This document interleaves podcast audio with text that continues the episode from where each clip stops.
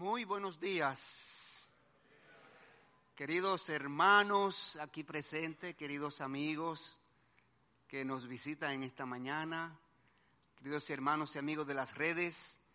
Hoy es un día maravilloso, un día en el que la iglesia de Cristo se reúne para adorar a nuestro Dios, para rendir nuestro corazón, para mostrarle a Dios qué tan importante eh, es para nuestra vida.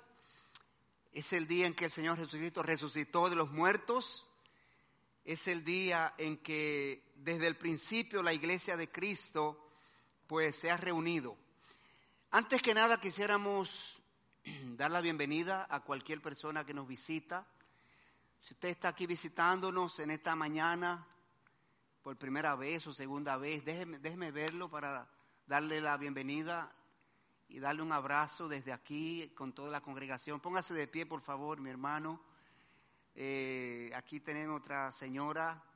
Aquí vi una mano allá atrás que se levantó. ¿Alguien más? Bueno, sean todos, uno, dos y tres, bienvenidos. Esta es su casa, esta es su familia. Siéntase aquí en confianza, siéntase aquí entre hermanos y amigos. Pues en esta mañana nosotros queremos compartir una porción de la palabra de Dios que tenemos en Marcos capítulo 6. Abra su Biblia en Marcos capítulo 6 y ponga su separador de Biblia ahí en ese texto, que es el que vamos a desglosar en esta mañana. Y vamos a ver allí la necesidad de conocer a Jesucristo. La necesidad de conocer a Jesucristo. Este mensaje, esta porción que nosotros vamos a estudiar hoy, le habla a los creyentes. Si usted es un creyente, mi hermano en Cristo, si usted se ha convertido a Jesucristo, esta porción, este mensaje, le va a hablar a usted y le va a decir que es necesario que el mundo conozca a Cristo. Es lamentable que todavía podemos ver tantas personas que piensan conocer a Cristo, pero en realidad no conocen a Cristo tal como Él es, tal como Él es. Así que esta porción va a motivar a los creyentes a comprometerse más con Cristo, a comprometerse más con la obra, a servir más al Señor. ¿Saben por qué? Porque los creyentes no estamos lo suficientemente comprometidos con la obra de Cristo porque no conocemos realmente en toda su magnitud, en toda su dimensión al Señor Jesucristo. Los creyentes servimos menos al Señor, predicamos menos la palabra de Dios, estamos menos preocupados por las personas que no, que no conocen a Cristo. ¿Sabe por qué? Porque no conocemos a Jesucristo en su real dimensión. Y amigo que usted si usted está hoy sin Cristo aquí, si usted no se ha convertido a Jesucristo, si usted ha estado rechazando a Jesucristo, hoy usted va a ver la necesidad de conocerlo tal como Él es. De conocer el Jesucristo de las Escrituras. No el Jesucristo que tradicionalmente hemos escuchado. No el Jesucristo que con el concepto que la gente tiene sobre Él el Jesucristo de las Escrituras. Así que vamos a leer la porción que vamos a estudiar en esta mañana.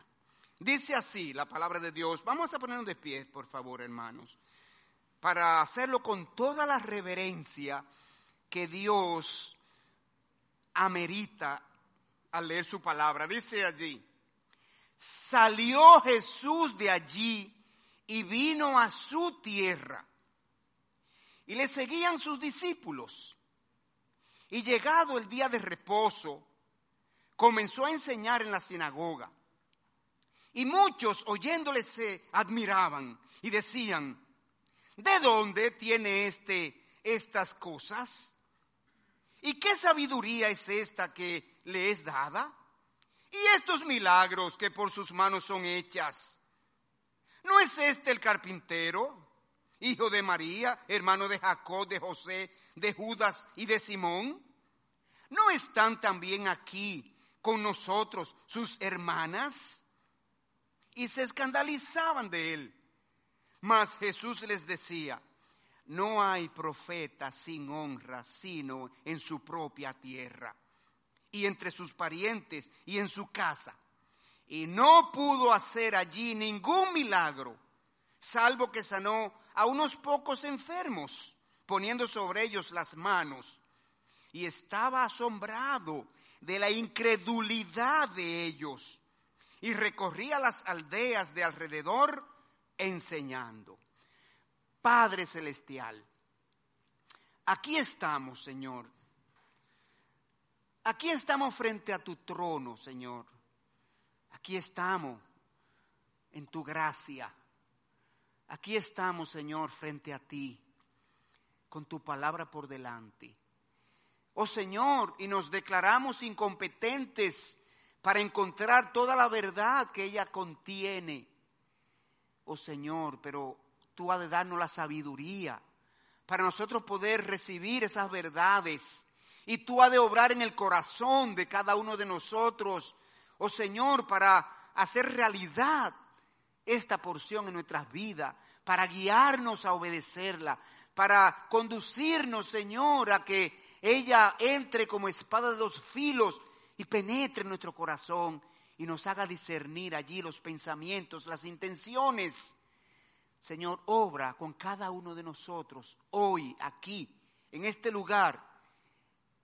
Y en cada hogar, en cada lugar donde hay una persona que está mirando este mensaje y en el futuro aún lo va a mirar y lo va a escuchar. Señor, te lo pedimos en el nombre de Cristo Jesús. Amén. Por favor, tomen asiento, mis hermanos, mis amigos, invitados en esta mañana aquí. Bueno. Señores, la porción nos va a mostrar, como les dije, la necesidad de conocer a Jesucristo. Nosotros vamos a tomar en esta mañana el ejemplo de una ciudad para compararlo con el mundo. La ciudad de Nazaret. Vamos a tomar a los habitantes de esta ciudad para ilustrar a esta humanidad. Vamos a tomar los habitantes de esta ciudad para ilustrar a la iglesia de Cristo aún. Y vamos a estudiar este mensaje con tres enseñanzas. Número uno, la gente de Nazaret se negó a conocer a Jesucristo. Dos, los errores de la gente de Nazaret al no conocer a Jesucristo. Y tres, las consecuencias de la gente de Nazaret no conocer a Jesucristo. Y el propósito es que a nosotros no nos suceda como le sucedió a la gente de la ciudad de Nazaret. El propósito es que a usted, amigo, que está sin Cristo, no le suceda este error. Vamos a ver como un preámbulo que Jesucristo enseñó en su ciudad. Jesucristo, igual que todos nosotros, tenía una ciudad donde se crió, un barrio, un sector.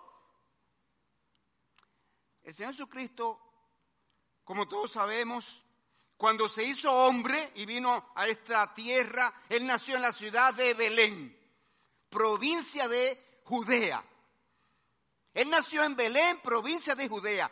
Pero a los pocos meses del niño nacer, sus padres terrenales tuvieron que viajar a Egipto huyendo de la persecución del rey Herodes. Y en Egipto ellos pasaron varios años allí, no muchos años, pasaron varios años. Y al regresar a la tierra de Israel, ellos se establecieron en la ciudad de Nazaret provincia de Galilea. En la ciudad de Nazaret, provincia de Galilea, Jesús creció y se hizo hombre. Podemos leer aquí a Lucas 2.39 y 40. Lucas 2.39 y 40 dice, después de haber cumplido con todo lo prescrito en la ley del Señor, volvieron a Galilea, a su ciudad de Nazaret. De allí era nativo José y María. Y el niño crecía y se fortalecía y se llenaba de sabiduría y la gracia de Dios era sobre él. Al cumplir los 30 años, el Señor Jesucristo viajó a la provincia de Judea para ser bautizado por Juan el Bautista en el Jordán. Pero él regresó de nuevo a la provincia de Galilea para iniciar su ministerio. El Señor Jesucristo lanzó su ministerio en Galilea. Mire cómo dice Lucas 4. Vaya conmigo a Lucas 4, pero deje su marcador en Marcos, que es nuestra porción de hoy. Pero Lucas capítulo 4 y versículo 14, ¿qué título aparece allí encima de Lucas 4:14? ¿Qué dice su Biblia ahí? Jesús principia su ministerio. El Señor lanzó su ministerio en la, provincia de Galilea. Mire el versículo, lo vamos a leer, 4, 14 y 15. Y Jesús volvió en el poder del Espíritu a Galilea. En el poder del Espíritu. ¿De dónde venía Jesús? Del bautismo. Venía del bautismo, de ser bautizado. ¿Y qué dice cuando Jesús se bautizó? ¿Qué, qué sucedió? ¿Qué experiencia se experimentó allí con el Espíritu Santo. El Espíritu Santo descendió sobre él en forma de paloma y se posó sobre él. De modo que ahora el Señor Jesucristo dice que volvió en el poder del Espíritu de su bautismo y se difundió su fama, su fama por toda la tierra de alrededor y enseñaba en las sinagogas de ellos y era glorificado por todos. Pero mire el versículo 16 vino a Nazaret, donde se había criado. Vino a Nazaret, donde se había criado, ¿verdad? Vino a Nazaret, donde se había criado. Así que el Señor Jesucristo ahora lanza su ministerio y él lo primero que hace es ir a su ciudad natal, natal no, donde se crió, perdón, a su ciudad donde él se crió, porque él quería que su gente que lo vio crecer, que lo vio hacerse hombre, sean los primeros en recibir su palabra de vida eterna que Él vino a traer a este mundo. Y dice esa porción, que Él vino a Nazaret, donde se había criado. Entonces, hermanos, Jesucristo se identificó primero en su ciudad. En su ciudad fue donde el primero se identificó como el Mesías, el Redentor, el Salvador, como aquel que venía de parte de Dios. ¿Sabe por qué? Porque él quería que su gente, que lo vio crecer y lo vio hacerse hombre, sea la, sean los primeros en conocer quién él era. ¿Quién es Jesús? Mire lo que él hizo para identificarse. Vamos a leer eh, ahí en Lucas capítulo número 4, versículo 17. Y se le dio el libro del profeta Isaías. Y habiendo abierto el libro, halló el lugar donde estaba escrito. Y oiga esa cosa que interesante, dice ahí, halló el lugar.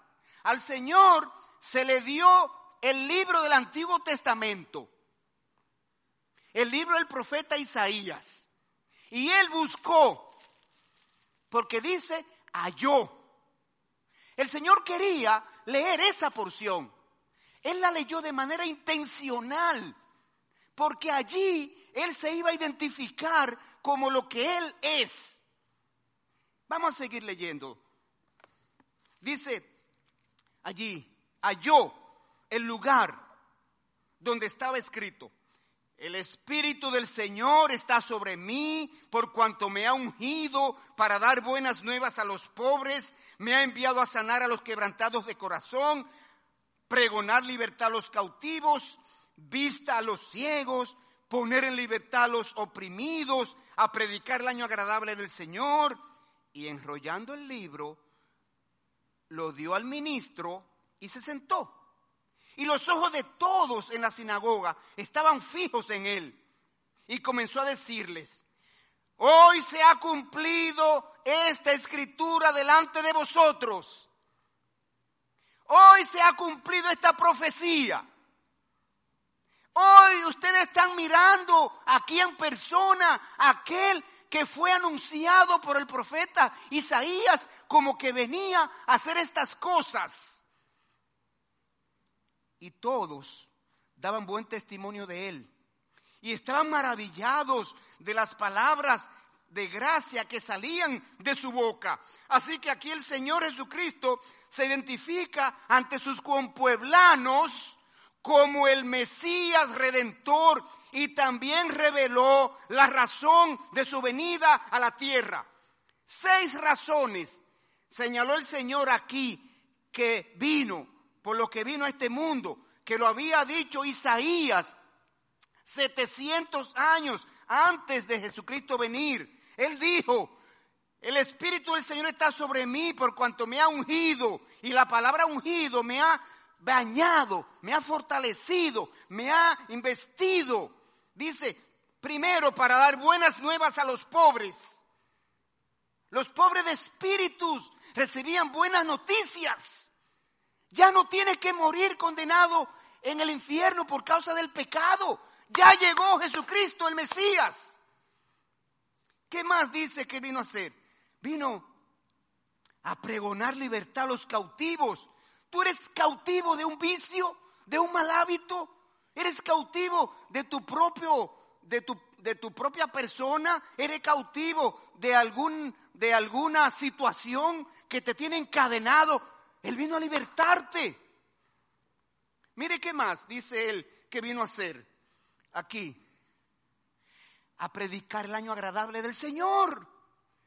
El año agradable del Señor. El momento en que nosotros podemos ser salvos. Hoy es el día de salvación, el día que tú escuchas las palabras de Dios, el día que tú escuchas sobre Jesucristo, el día que tú escuchas que el pecado te ha condenado al infierno, pero hay un Salvador que quiere, que quiere salvarte y es Jesucristo. Mire qué más vino a hacer el Señor. Dice allí también, vino a dar vista a los ciegos. Si tú estás ciego espiritualmente, Jesucristo vino a darte vista para que veas el camino de salvación. Si tú has buscado, si tú has estado buscando salvación en medios equivocados, si tú no has sabido que Jesucristo es el camino, la verdad y la vida, Él vino a darte luz, porque Él dice, yo soy la luz del mundo, el que me sigue no andará en tinieblas. Pero miren qué más Él vino a hacer. Todavía nos quedan tres cosas. Él dice que vino a poner en libertad a los oprimidos, ya lo vimos. Eh, él vino,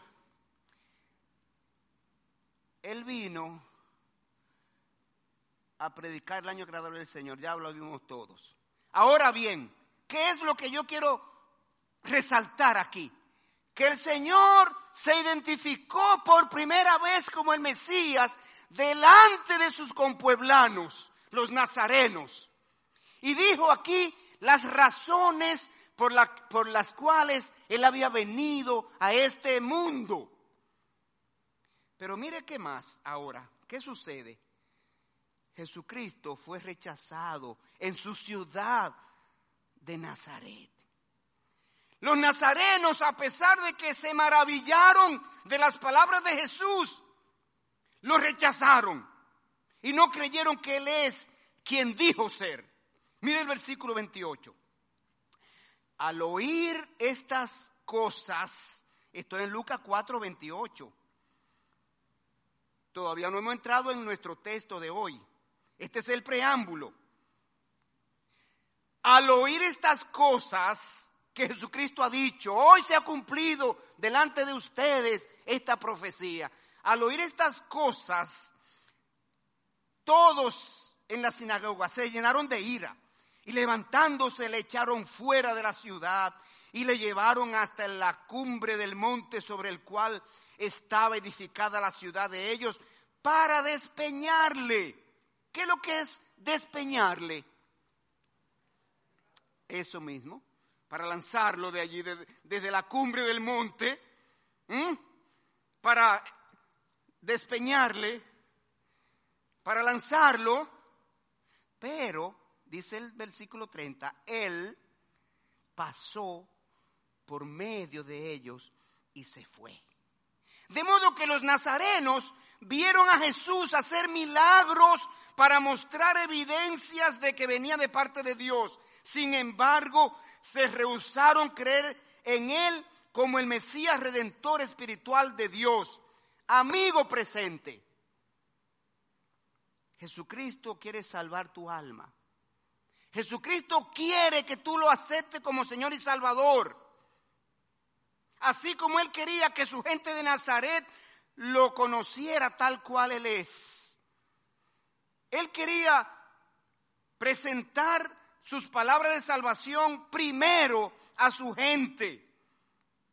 Y ellos perdieron esa oportunidad. Y yo te pregunto a ti, amigos en Cristo, ¿cuántas oportunidades has tenido tú de conocer a Jesucristo como Él es en verdad en las escrituras? En la mañana de hoy, yo te quiero invitar a que no lo rechaces de nuevo, porque tú no sabes cuántas oportunidades más vas a tener de conocer a Jesucristo, de modo que no desaproveche esta vez más. Y vamos ahora a entrar en nuestra porción de Marcos 6, donde vamos a ver los errores de la gente de Nazaret al negarse a conocer a Jesucristo. Vaya ahora conmigo a Marcos 6, versículo 1 al 6, donde vamos a ver los errores de la gente de Nazaret no conocer a Jesucristo. Y el primer error es que menospreciaron su capacidad y su autoridad para salvar.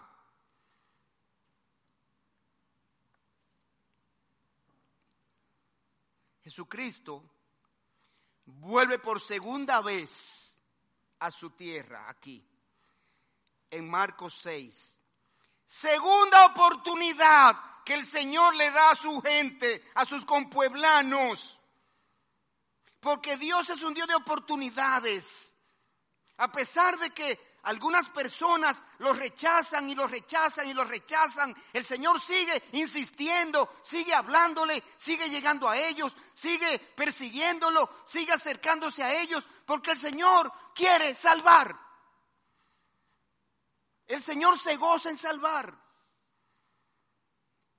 Tito capítulo 2 dice, porque Dios quiere que todos los hombres sean salvos. Esa es la intención de Dios. Dios no condena a nadie. Se condena a la persona a sí mismo al negarse recibir el perdón de pecados a través de Jesucristo y la obra de la cruz. No es Dios quien, quien condena. No, no juzgue a Dios. Entonces, Dice Marcos 6, 1 y 2. Salió de allí y vino a su tierra. El Señor estaba en otro lugar, diferente a Nazaret. Y dice el texto, salió de ese lugar. El Señor estaba inquieto por Nazaret, por la gente de Nazaret. Salió de allí y vino a su tierra. Y le seguían sus discípulos. Y llegando el día de reposo, comenzó a enseñar en la sinagoga y muchos oyéndole se admiraban y decían, ¿de dónde tiene este estas cosas? ¿Y qué sabiduría es esta que le es dada? Y estos milagros que por sus manos son hechos. Así que el Señor Jesucristo, por segunda vez en Nazaret, está enseñando en la sinagoga y ellos los escucharon y reconocían que las enseñanzas de Jesús tenían eficacia. Había eficacia en los temas espirituales en su enseñanza. Reconocían que Jesús tenía una sabiduría divina y que hacía milagros sobrenaturales.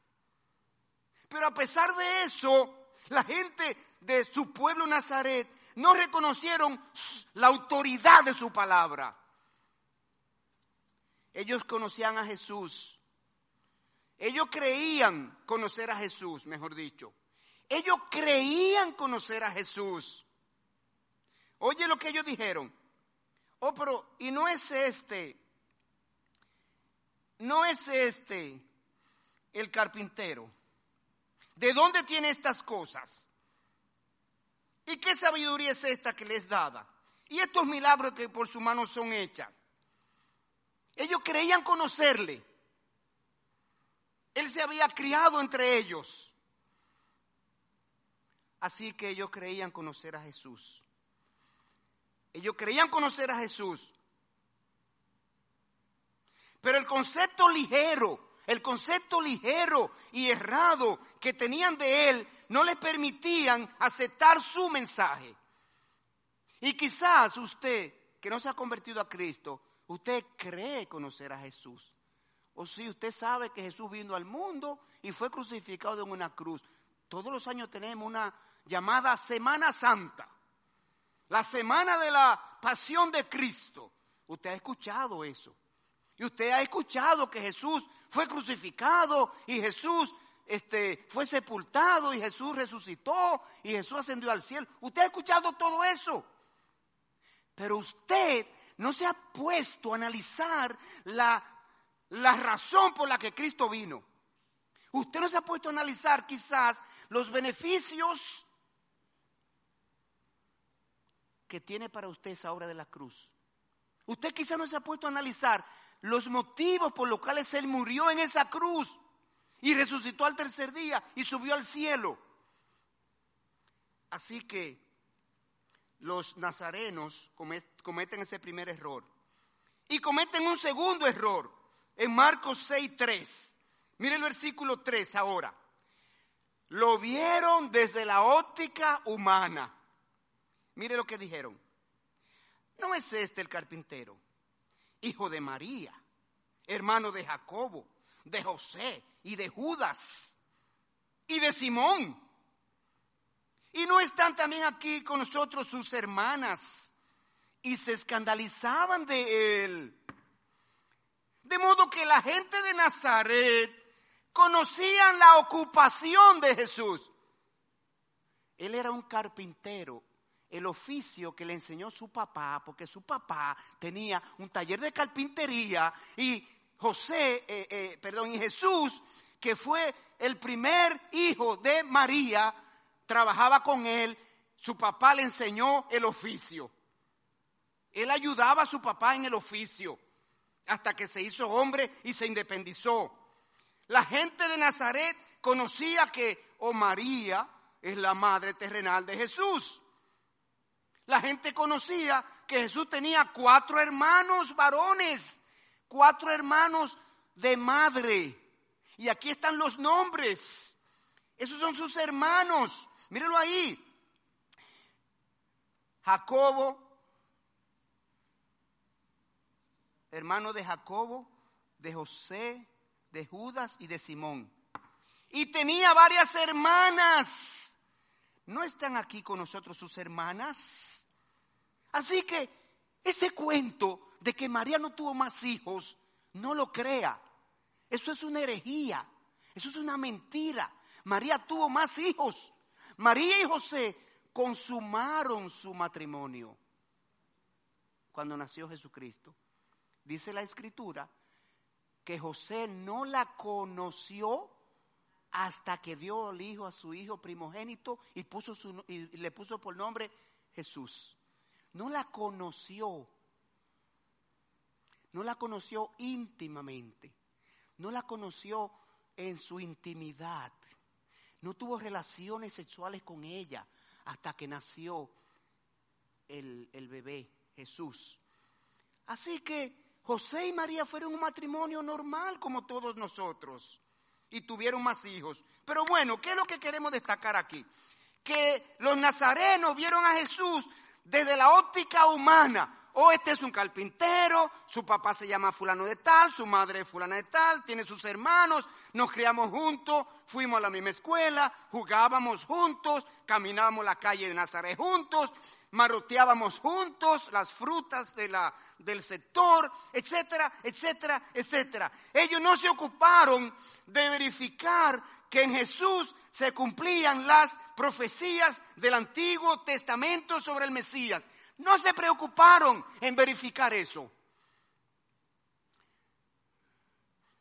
Diferente a, Simón Pedro, que Simón Pedro sí se preocupó por investigar, por verificar que en Jesús se cumplían las profecías sobre el Mesías. Mire lo que pasó, la conversación de Jesucristo con Simón Pedro en Mateo 16, 15.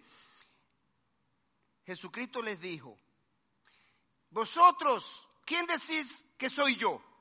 Respondiendo Simón Pedro dijo, tú eres el Cristo, el Hijo del Dios viviente. Entonces le respondió Jesús, Bienaventurado eres Simón, hijo de Jonás, porque no te le reveló carne ni sangre, sino mi Padre que está en los cielos. Así que Simón verificó con las escrituras todas las profecías escritas sobre ese niño llamado Jesús que nació en Belén. Y los nazarenos, sus propios compueblanos, no lo hicieron. Y Jesucristo invita a toda persona a que vaya a las escrituras para que el concepto que usted tiene sobre Jesús sea el concepto bíblico, no el concepto popular. ¿Sabe cuál es el concepto popular? O que Jesús es el niñito del, del, ¿cómo se llama? Del pesebre. El niñito, el niñito del pesebre. Ese es el concepto humano. Ese es el pesebre, es el elemento promocional y comercial más importante de la Navidad, más grande de la Navidad. En la Navidad se venden millones de pesebres de todo tipo y con todo tipo de animales, de toda forma, de todo tamaño. Jesucristo no es el niñito del pesebre, Él creció, Él se hizo hombre. Él desarrolló un ministerio. Él fue a la cruz y entregó su vida allí en rescate de los pecadores. Él resucitó, él subió al cielo y él desarrolla su ministerio como abogado de aquellos que lo reciben como Señor y Salvador. Cambie su concepto sobre Jesús. Él no es el niñito del pesebre. Esa etapa pasó. ¿A usted le gusta que lo traten como el niñito que usted era cuando tenía meses. ¿A usted le gusta eso? Entonces, indiscutiblemente, que da pena que hay tanta gente que todavía tiene su mente en la niñez, en la infancia de Jesús. Él es el niñito que está sujeto a su madre. Ese es el concepto popular. Mire lo que Jesucristo dice, para que la gente cambie ese concepto sobre Él y lo mire como el Salvador, el Redentor, aquel que vino y puso su vida en rescate de nosotros los pecadores. Él dice en Juan 5:39, escudriñad las escrituras porque a vosotros os parece que en ellas tenéis la vida eterna y ellas son las que dan testimonio de mí. Testimonio de quién yo soy. Testimonio de a qué vine a la tierra. testimonio de mi autoridad para salvar, testimonio de mi capacidad de perdonar pecados. Y punto 3 de este mensaje, vamos a ver en ese texto de Marcos 6 las consecuencias de la gente de Nazaret no conocer a Jesucristo. Mire lo que sucede si usted hoy no se decide a conocer a Jesucristo. Primero, no le honraron como debían honrarle. Marcos 6.3. Oiga, cuando la gente dijo lo que ellos entendían que era Jesús, mire lo que Jesús respondió. Ellos dijeron, y no es este el carpintero, hijo de María, hermano de Jacobo, de José, de Judas y de Simón. ¿No están también aquí con nosotros sus hermanas? Y se escandalizaban de él. Mas Jesús les decía, oiga, esto para Jesús fue una ofensa. Esto para Jesús fue una deshonra.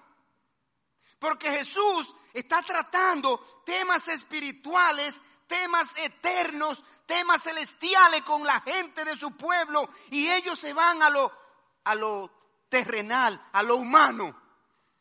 Y él se, él se enfadó con eso, le dijo, no hay profeta sin honra, sino en su propia tierra y entre sus parientes y en su casa. Y esto es una verdad, mi hermano. ¿Cuántas veces probablemente usted no le ha predicado a su papá, a su mamá, a sus hermanos, a sus vecinos, a sus tíos, a sus primos, a sus sobrinos, etcétera, etcétera. Y ellos, mire, ni caso le hacen. No. Porque no hay profeta sin honra, sino en su propia casa. Y viene uno de fuera y le oyen más. ¿Cuántas veces usted como papá no le da un consejo a su hijo? Y le dice, mi hijo, mire, esto no te conviene por esto, esto, esto y lo otro. Y el hijo ni caso le hace. Y viene un tío, un vecino, un maestro, un desconocido, y le dice lo mismo. Oh, sí, tiene razón. No hay profeta sin honra, sino en su propia casa. Eso es lo que el Señor está diciendo aquí. Mis parientes no me honran como lo que soy. Así que lo importante nosotros ver aquí es que Jesús dijo que un servidor, un mensajero, un portavoz de Dios difícilmente es creído en su propia tierra. Jesucristo mismo declaró que honrarlo a Él es honrar a Dios Padre. En Juan 5:21 él dijo, porque como el Padre levanta a los muertos y les da vida, así también el Hijo a los que quiere da vida. Porque el Padre a nadie juzga, sino que todo juicio dio al Hijo, para que todos honren al Hijo como honran al Padre. El que no honra al Hijo, no honra al Padre que le envió. Así que, a pesar de que Jesucristo no fue honrado en Nazaret, él continuó adelante con su misión. Mira, hermano creyente.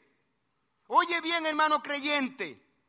No te preocupes si no te reconocen ni te honran entre tu familia. Si no valoran tu testimonio entre tu familia, no te preocupes, sigue adelante. Que eso no afecte tu servicio a Dios, tu fidelidad a Dios, tu devoción a Dios, tu dedicación a Dios tu honra a Jesucristo. No te preocupes que te digan fanático. Ay, qué fanático tú te has vuelto. Oh, oh. Pero la gente, todo el mundo es fanático, o del liceo, del escogido, o de las águilas, o las estrellas, o de los toros, o de los gigantes. O son fanáticos de los Bulls de Chicago, son fanáticos de un equipo de grande liga. Todo el mundo no es fanático. ¿Es fanático de algo?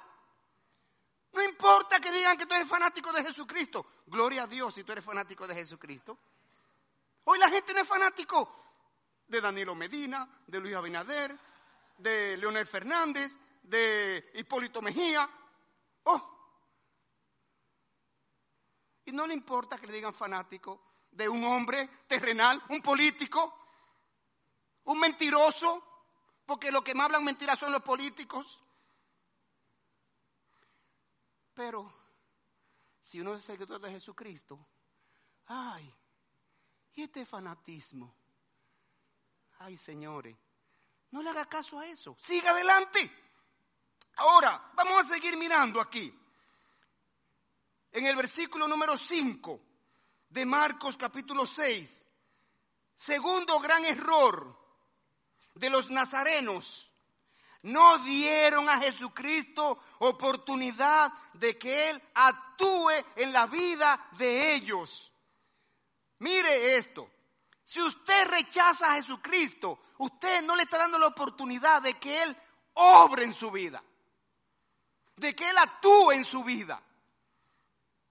Mire lo que pasó, debido a que, bueno, si me rechazan, mire lo que Jesucristo hizo, mire lo que se dio aquí, versículo 5. Y no pudo hacer allí ningún milagro, salvo que sanó a unos pocos enfermos poniendo sobre ellos las manos. Jesucristo quería obrar en la vida de ellos, quería salvarles, quería hacerlos ciudadanos del cielo, quería hacerlos parte de la obra de Dios aquí en la tierra, pero ellos no se lo permitieron. Y hermanos y amigos presentes, Jesucristo quiere hacerlo a usted parte de su obra aquí en la tierra. Jesucristo quiere transformarlo. Jesucristo quiere salvarlo. Jesucristo quiere darle herencia celestial. Jesucristo quiere cambiar tu vida. Dale oportunidad a que lo haga. Segunda Corintios 5:17 muestra el efecto de una persona aceptar, creer en Jesucristo. Ese es un texto que nos sabemos todos nosotros. De modo, de modo que si alguno está en Cristo, ¿qué sucede? Nueva criatura es. ¿Cuál es el efecto? Las cosas viejas pasaron y aquí todas son hechas nuevas. ¿Quieres una nueva vida? ¿Quieres un nuevo comienzo? ¿Quieres poner una etapa diferente en tu vida? Ven a Jesucristo y allí comenzará una nueva etapa en tu vida, un antes y después de Jesucristo. Pero el versículo 6 nos muestra ahora otro resultado de ellos rechazar a Jesucristo. Y es que perdieron la oportunidad de recibir las bendiciones espirituales que Jesucristo quería darles. Mire, Dice el versículo 6, Jesucristo estaba asombrado de la incredulidad de ellos y recorría las aldeas de alrededor enseñando. ¿Qué es lo que, qué es lo que significa ese, ese versículo 6? Que el Señor Jesucristo se asombró del nivel de incredulidad que había en su propio pueblo, entre sus compueblanos entre su gente, entre sus hermanos, entre sus hermanas. Y dice, se fue a las localidades vecinas a enseñar. Recorría las aldeas de alrededor. Jesucristo venía a los sectores circundantes y trabajaba allí y hacía señales, milagros, prodigios y grandes obras. Y salvaba gente y transformaba gente. Pero en Nazaret, Él no volvió. Él fue dos veces y fue rechazado las dos veces. Entonces Jesús pudo haber entregado más bendiciones espirituales a sus compueblanos, pero no pudo hacerlo por el orgullo, por la incredulidad, por las tradiciones que ellos tenían entre la cabeza, por la, por la manera equivocada como ellos veían a Jesús. Y yo te pregunto, hermano, sin Cristo, ¿cómo tú ves a Jesucristo? ¿Quién entiendes tú que es Jesucristo? Y no hizo allí muchos milagros a causa de la incredulidad de ellos. Yo quiero enseñarte para concluir lo que significa conocer a Jesucristo. Porque la palabra, Dios se aseguró de que las escrituras mostrasen quién es Jesucristo. Y por eso Jesucristo dijo, escudriña las escrituras, porque ellas son las que dan testimonio de mí. Tú tienes que conocer a Jesucristo como Dios dice que Él es, no como la gente cree y dice por tradición que es Él. Yo te voy a decir aquí siete cosas así rápidamente sobre lo que significa conocer a Jesucristo en verdad como Él es. Mira, conocer a Jesucristo significa llegar a tener una relación personal con Él, aceptándolo como el Señor y Salvador de tu alma. Y aquellos que aceptan a Jesucristo como Señor y Salvador entran en su redil para ser conocidos por Jesucristo. Conocer a Jesucristo es ser una oveja de su redil. Eso es conocer a Jesucristo. Mira como el mismo Jesucristo lo dijo en Juan 14, 10. Él dijo, yo soy el buen pastor y conozco mis ovejas y las mías me conocen. Así como el Padre me conoce y yo conozco al Padre y pongo mi vida por las ovejas. Y dijo en el versículo 27, mis ovejas oyen mi voz y yo las conozco y me siguen y yo le doy vida eterna y no perecerán jamás, ni nadie las arrebatará de mi mano. Mi Padre que me las dio es mayor que todos y nadie las puede arrebatar de la mano de mi Padre. Yo y el Padre, uno somos. Eso es conocer a Jesucristo ser una oveja de su redil. Pero mira qué cosa más interesante también. En Juan 14, 6. Conocer a Jesucristo es conocer a Dios Padre. Él mismo lo dijo. En Juan 14, 6 dijo, si me conociereis, también a mi Padre conoceríais. Y desde ahora le conocéis y le habéis visto.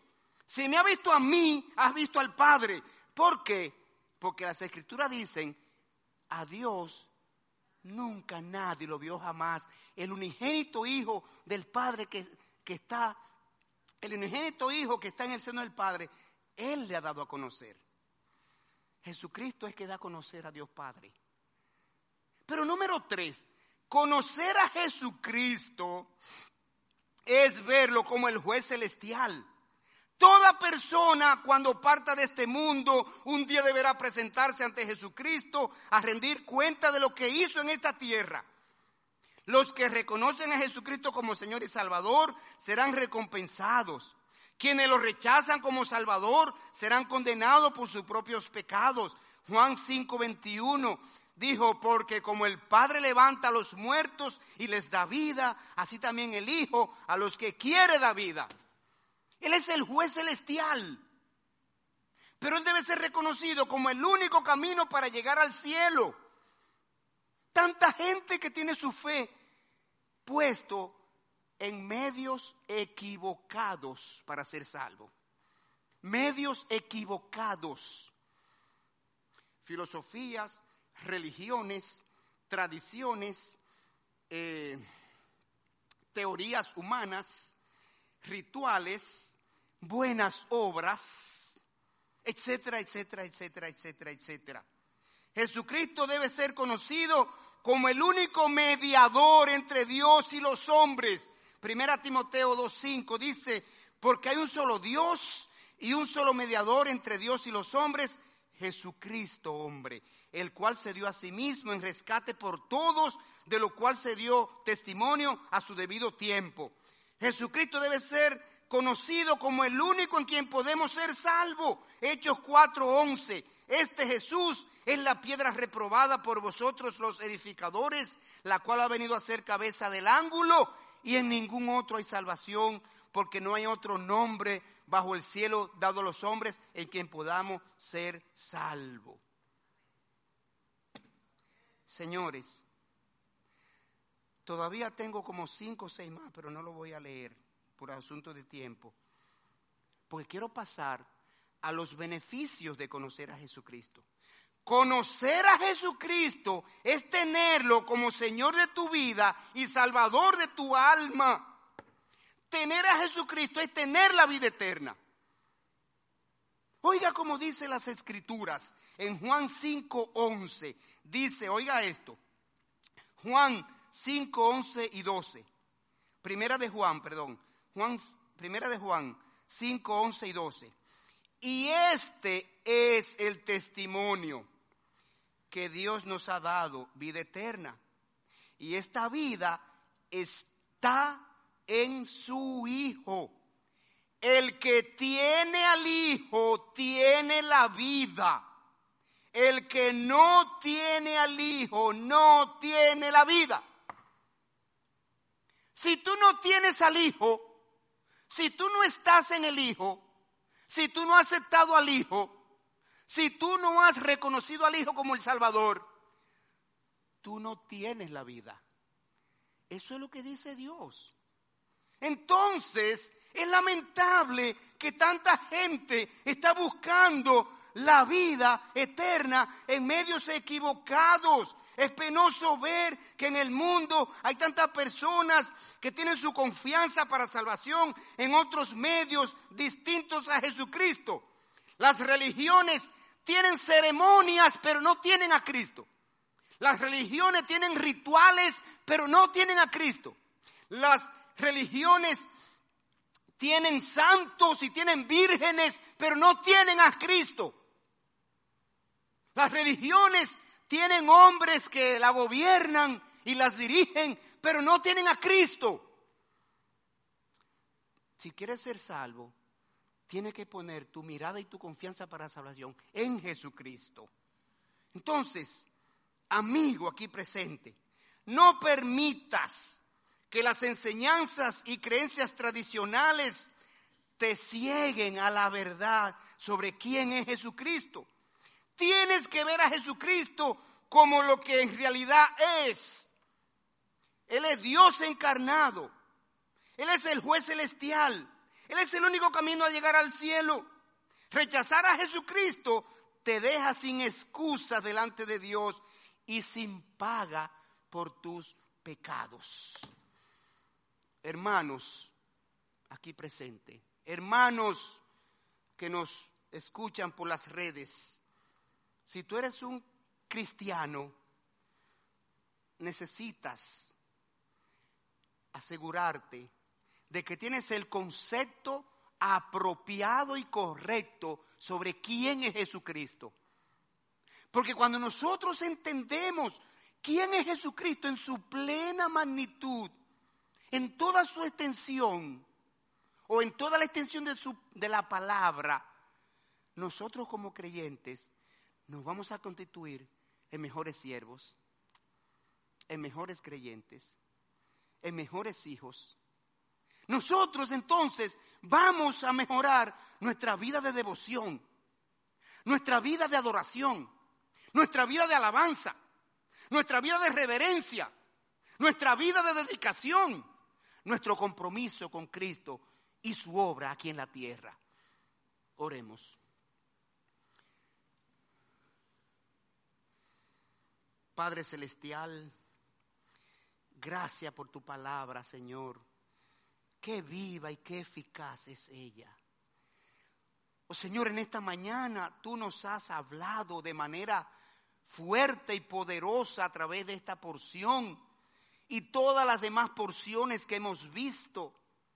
Y hemos podido ver quién es Jesucristo. En esta mañana estamos claros acerca de que Jesucristo es el Salvador. En esta mañana hemos quedado claro de que no hay otro medio para ser salvo. Ahora, Señor, yo quiero pedirte que tú trabajes en los corazones, Señor, y haga la obra de transformación en cada uno. Primero haz la obra de salvación. Señor, produce una respuesta a este mensaje. de forma tal que las personas que no se han convertido a Cristo tomen la decisión de venir a la cruz y depositar allí la carga de sus pecados y pedir perdón y pedir salvación en su nombre. Por eso voy a terminar haciendo un llamado, una invitación personal. Si tú has entendido en esta mañana tu necesidad de Jesucristo, si has entendido que tú has cometido pecados y que los pecados te condenan al infierno eterno y que no hay nada que tú puedas hacer para saldar tu propio las culpas de tus pecados, si tú has entendido que por eso Dios hizo una obra en la cruz y crucificó allí a Jesucristo para morir en tu lugar, para morir por tus pecados, para librarte de esa culpa, para hacerte heredero del cielo y cubrirte con la justicia que Cristo alcanzó en la cruz. Si tú quieres aceptar a Jesucristo en esta mañana, elévale una oración a Dios. Ahí donde estás, en el silencio de tu asiento. Es algo personal, tuyo y Dios. Nadie puede hacer nada por ti, porque la salvación es personal. Dile a Dios en oración, con un corazón humilde, arrepentido, dolido de haber pecado y de haber rechazado a Cristo tantas veces. Dile, Padre Celestial, en esta mañana yo he comprendido mi necesidad de Jesucristo. Porque he pecado contra ti. Y, el pecado me condena al infierno por la eternidad. Y yo quiero, Señor, ser librado del, del infierno. Por eso te pido perdón por mis pecados. Y te pido que tú lo claves en la cruz de Jesucristo. Y Él los cubra allí con su muerte. Y me cubra con su justicia. Y me dé salvación y vida eterna. Porque quiero ser heredero del cielo. Quiero que mi alma repose en tu presencia por la eternidad cuando yo me vaya de este mundo. Y pídale eso en el nombre de Cristo Jesús. Y Él está esperando tu oración. Porque Él te trajo aquí esta mañana. Él te tiene ahí delante de tu televisor, delante de tu dispositivo electrónico, escuchando esta prédica, porque Dios quiere obrar salvación en ti en esta mañana. Así que Dios espera tu respuesta. Él te ha hecho la invitación. ¿Qué tú vas a hacer con ella? El deseo de Dios es que tú respondas positivamente. Es la oportunidad que Él te está dando. ¿Qué vas a hacer? Él espera por tu oración.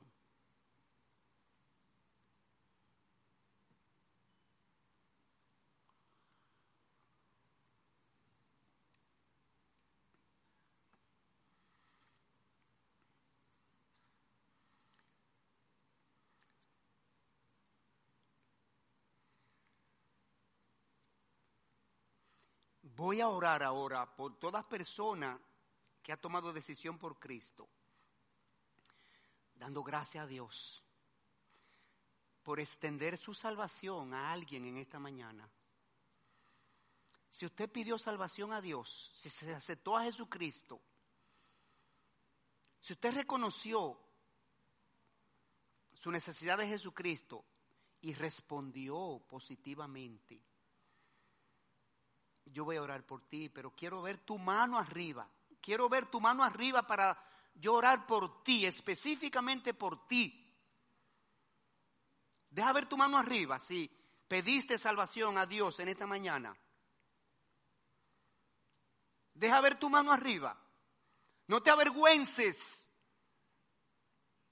Porque dijo Jesucristo, si alguno se avergonzare de mí delante de los hombres, yo me avergonzaré de él delante de mi Padre que está en los cielos.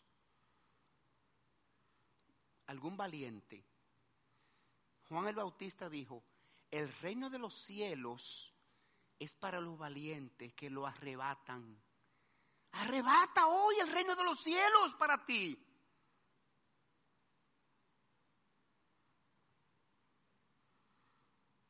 Recíbelo. Dios te lo está ofreciendo.